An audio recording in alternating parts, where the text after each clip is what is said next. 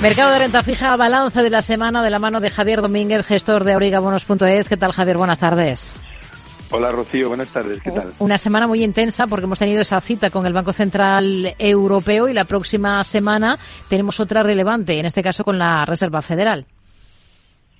Sí, es eh, bueno, en los mercados con, últimamente, en los últimos ya, ya años, efectivamente se mueven un poco al ritmo de los bancos centrales. Es verdad que era previsible lo que ha ocurrido eh, con el Banco Central Europeo porque todo el mercado descontaba que no iba a tocar los tipos y lo único que teníamos que hacer en todo caso era entender las palabras eh, que va soltando, las pistas que puede ir soltando dentro de la locución de la presidenta. Em, que, bueno, tampoco nos arroja mucha luz, que van a ser tremendamente prudentes, como no puede ser de otra forma, y que ya veremos a lo largo del tiempo, que se prevé que es un poco prematuro determinar bajadas de tipo de interés, etcétera. Entonces, eh, ¿Cuál es la interpretación? Es que, bueno, yo creo que si la inflación reacciona rápido y no hay grandes desastres geopolíticos, en el Banco Central Europeo lo normal sería que a niveles de junio, un poquito, o incluso antes, dependiendo un poco de cómo vayan las cosas, pues que se atemperen un poco. Hay mucho margen de bajadas, porque recordemos que estamos en cuatro y medio y que eso permitiría un 0,25 es una bajada eh, marginal dentro de este contexto, pero sí que sería un gran mensaje, sería pequeña bajada, gran mensaje. Pero yo creo que tenemos eh, meses por delante todavía de tipos eh, atractivos en la rentabilidad de los bonos, porque en definitiva hay que verlo por el lado positivo tenemos todavía, hay una estabilidad en la rentabilidad de los bonos hmm. que no están cambiando mucho, porque de hecho si contemplamos ahora mismo cómo está el boom hoy y cómo estaba hace una semana, exactamente está en los mismos niveles, 2.30, 2.29 hoy y, el, eh, y, el viernes de la semana pasada cerró 2.30. Pues efectivamente lo que está haciendo el mercado es de alguna forma eh, asumir esos bandazos. Sí que es cierto que hoy eh, el dato más relevante es que la, la, la prima de riesgo del bono español que está ahora a 3.19, eh, lo hemos visto por debajo de 90 puntos, cosa que hacía mucho tiempo que no se veía. Ha tocado los 89, eh, ahora está en 90, pero, pero ha llegado a tocar eso, que es, una, es un hecho bastante extraño que hacía muchísimo tiempo, por no decir hmm. que hacía infinito que no lo veíamos en estos niveles. Eh, por tanto, la buena noticia es que mantenemos la rentabilidad de los bonos, lo cual significa que siguen siendo una oportunidad de inversión. En el otro lado, en la Fed, pues veremos lo que ocurre la semana que viene, pero efectivamente el mercado americano está lleno de buenos datos, ¿no? Porque lo cierto es que el PIB em, eh, hoy ha habido el indicador del eh, PCE, que es el que le gusta seguir a, a la Fed referido a la inflación y es un 2,6, o sea, se mantiene el 2,6 que se dio en la última revisión, pero y eso es un buen dato, ¿no? Por tanto, la Fed, yo creo que a la hora de la bajada de los tipos eh, es muy probable que sea la Fed la que dé el primer paso antes. No, no es prematuro, no va a ser de forma inmediata, pero es posible que se adelante. También es verdad que tiene todavía mucho más margen que los otros, ¿no? Aquí en Europa, porque efectivamente tenemos los, los, los tipos de la Fed están en el cinco y medio y por tanto ya digo que esas bajadas de un cuartillo de punto pues son siempre muy son pequeñas y marginalmente hmm. muy poco eh, em, eh, directas, pero sí que es un gran mensaje.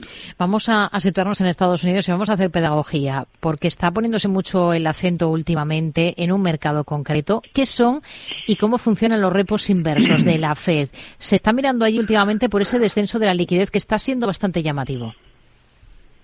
Eh, bueno, lo mismo que en Europa. Bueno, hay que recordar que son los bancos centrales. Los bancos centrales son los que reciben el dinero sobrante de los bancos. Entonces, si, si recordamos bien, en el caso concreto del Banco Central Europeo, recibe el dinero sobrante de los bancos, porque los bancos lo que tienen que hacer es coger dinero de los depositantes y prestarlo a los eh, a las empresas o a las personas físicas. Eso es el dinero, eso es la, intermediación hmm. o desintermediación bancaria. Cojo dinero de los depósitos y lo presto a las empresas. Cuando no tienes las dos cosas casadas y, por tanto te queda dinero en cuenta de tus clientes, lo que tienes que hacer es llevarlo al Banco Central. ¿De acuerdo? Entonces, ¿qué es lo que hacía qué es lo que hace el Banco Central Europeo? Pues el Banco Central Europeo tiene tasado ahora mismo al 4%, es lo que se llama la facilidad de depósito. Cada vez que vemos las alocuciones del Banco Central de la señora Lagarde, lo que dice es los tipos de interés y dice la facilidad de depósito está al 4. Recordemos que esa facilidad de depósito estuvo al menos 0,5, es decir, cuando había que eh, buscar eh, subir la inflación, lo que hacían era pretendían que el dinero saliera hmm. de los bancos, de las cuentas corrientes de los bancos, para prestarlo. Y por eso daba una rentabilidad tan baja. Ahora mismo, el dinero que le sobra, pongamos al Santander, que no ha podido eh, prestar, lo deja en el Banco Central Europeo y recibe un 4% diario. En el caso concreto de Estados Unidos no existe esa figura de la, de la, del depósito, de la facilidad de depósito, sino que lo que ocurre es, es lo mismo. Es decir, los bancos americanos dejan sus dólares en, el, en la Fed y lo que hace la Fed es para premiarlo o no premiarlo, lo que hace es que les vende, eh, les da a cambio una letra del Tesoro americano. A una noche, es el overnight, se lo da de, de una noche, normalmente a una noche.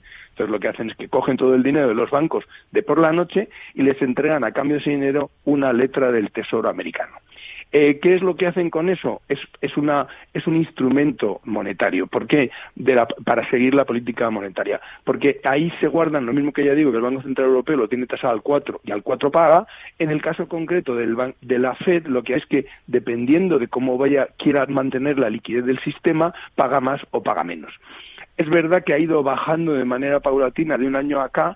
hace un año había dinero de los bancos ocioso, entre comillas, había dos billones de, los nuestros de dólares en, la cuenta, en el overnight de, en la Fed.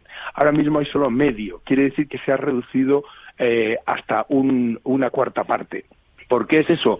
Bueno, pues porque primero se ha reactivado el sector, quiere decir que hay préstamos, por tanto los bancos tienen menos dinero en la Fed, porque lo que están haciendo es activar y prestarlo, o bien lo que hace la Fed es que no los pone tan atractivo las, eh, los tipos precisamente para ir soltando liquidez en el mercado. Por tanto, es un instrumento que lo que hace es premia, digamos, a los bancos con una, una, letra del tesoro que es como les, eh, les, eh, les, rentabiliza ese saldo. Pero lo que pasa es que juega con ello. Entonces, eh, dependiendo si ese, ese tipo a, por la noche es mucho más bajo que lo que puedes encontrar, porque ahora mismo la letra del tesoro a un mes en, en, Estados Unidos está por encima, está casi al, al cinco y medio, está al 5.38 todo depende de cómo lo quiera jugar el banco, es, ¿me sale mejor lo que me da overnight el, la FED al 5 o prefiero llevármelo un mes y compro una letra de tesoro al 5.38? Básicamente es eso. Entonces ya digo que es un instrumento de la Fed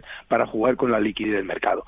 Eh, ¿Qué significa que haya bajado hasta la cuarta parte de este medio billón? Pues que hay más liquidez en el mercado que probablemente esa liquidez se va a las bolsas, como estamos viendo que están viviendo, mm, no paramos de vivir récords, del, al menos del Standard Poor's estamos rompiendo récords todos los días, ¿no? Ah. Y por tanto eso es una salud en el mercado financiero que nos viene muy bien a todos. Javier Domínguez, gestor de Auriga Bonos. Gracias, muy buenas tardes. Gracias, buenas tardes, adiós.